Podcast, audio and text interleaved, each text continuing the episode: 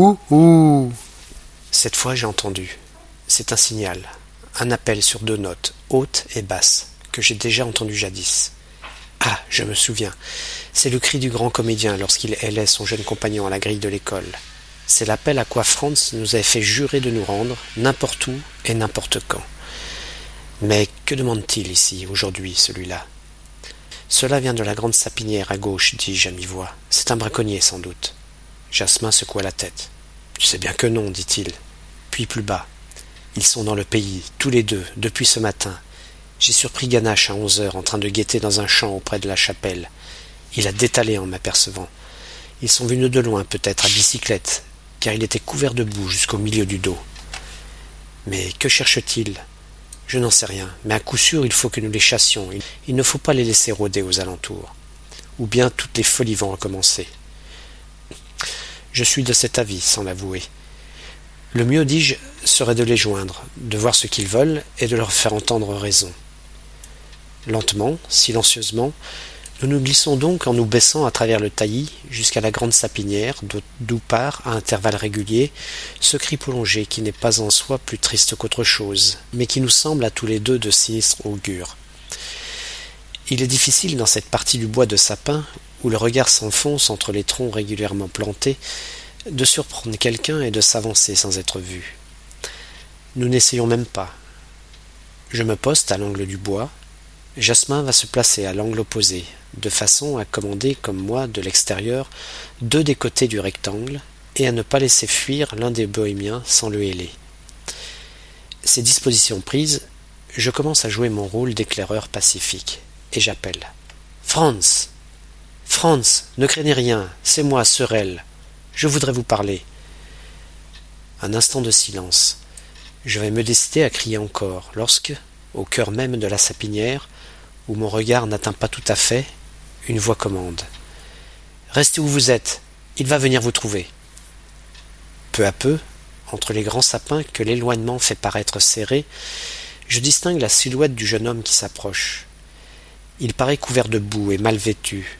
Des épingles de bicyclette serrent le bas de son pantalon. Une vieille casquette à encre est plaquée sur ses cheveux trop longs. Je vois maintenant sa figure amaigrie. Il semble avoir pleuré. S'approchant de moi résolument, Que voulez-vous?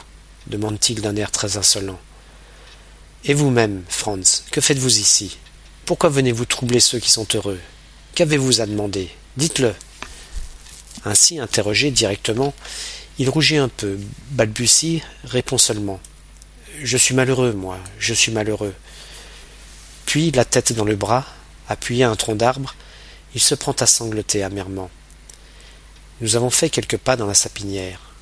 L'endroit est parfaitement silencieux. Pas même la voix du vent que les grands sapins de la lisière arrêtent. Entre les troncs réguliers se répète et s'éteint le bruit des sanglots étouffés du jeune homme. J'attendis que cette crise s'apaise et je dis, en lui mettant la main sur l'épaule Franz, vous viendrez avec moi. Je vous mènerai auprès d'eux. Ils vous accueilleront comme un enfant perdu qu'on a trouvé, et tout sera fini. Mais il ne voulait rien entendre. D'une voix assourdie par les larmes, malheureux, entêté, colère, il reprenait. Ainsi Maule ne s'occupe plus de moi.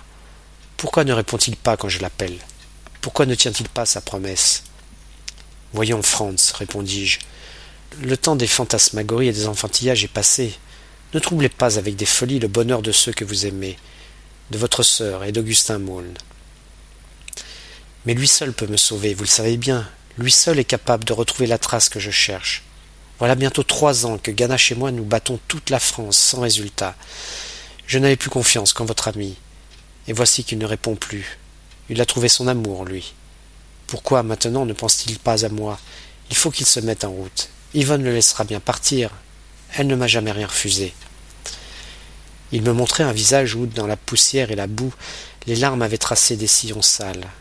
Un visage de vieux gamin épuisé et battu. Ses yeux étaient cernés de taches de rousseur. Son menton mal rasé, ses cheveux trop longs traînaient sur son col sale. Les mains dans les poches, il grelottait. Ce n'était plus ce royal enfant aux guenilles des années passées. De cœur, sans doute, il était plus enfant que jamais, impérieux, fantasque et tout de suite désespéré. Mais cet enfantillage était pénible à supporter chez ce garçon déjà légèrement vieilli. Naguère, il y avait en lui tant d'orgueilleuse jeunesse que toute folie au monde lui paraissait permise. À présent, on était d'abord tenté de le plaindre pour n'avoir pas réussi sa vie, puis de lui reprocher ce rôle absurde de jeune héros romantique où je le voyais s'entêter. Et enfin, je pensais malgré moi que notre beau Franz, aux belles amours, avait dû se mettre à voler pour vivre, tout comme son compagnon Ganache. Tant d'orgueil avait abouti à cela. Si je vous promets, dis-je enfin, après avoir réfléchi, que dans quelques jours Maul se mettra en campagne pour vous, rien que pour vous. Il réussira, n'est-ce pas? Vous en êtes sûr? me demanda-t-il en claquant des dents. Je le pense. Tout devient possible avec lui. Et comment le saurai-je? Qui me le dira? Vous reviendrez ici dans un an exactement, à cette même heure. Vous trouverez la jeune fille que vous aimez. Et, en disant ceci, je pensais non pas troubler les nouveaux époux, mais m'enquérir auprès de la tante Moinelle et faire diligence moi-même pour trouver la jeune fille. Le bohémien me regardait dans les yeux avec une volonté de confiance vraiment admirable. Quinze ans, il avait encore, et tout de même quinze ans, l'âge que nous avions à Sainte-Agathe, le soir du balayage des classes, quand nous fîmes tous les trois ce terrible serment enfantin. Le désespoir le reprit lorsqu'il fut obligé de dire Eh bien, nous allons partir. Il regarda, certainement avec un grand serment de cœur, tous ces bois d'alentour qu'il allait de nouveau quitter. Nous serons dans trois jours, dit-il, sur les routes d'Allemagne. Nous avons laissé nos voitures au loin, et depuis trente heures nous marchions sans arrêt. Nous pensions arriver à temps pour emmener Maulne avant le mariage et chercher avec lui ma fiancée, comme il a cherché le domaine des Sablonnières.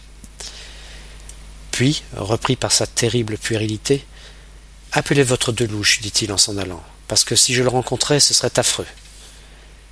Peu à peu, entre les sapins, je vis disparaître sa silhouette grise. J'appelai Jasmin, et nous allâmes reprendre notre faction. Mais presque aussitôt nous aperçûmes là-bas Augustin qui fermait les volets de la maison, et nous fûmes frappés par l'étrangeté de son allure.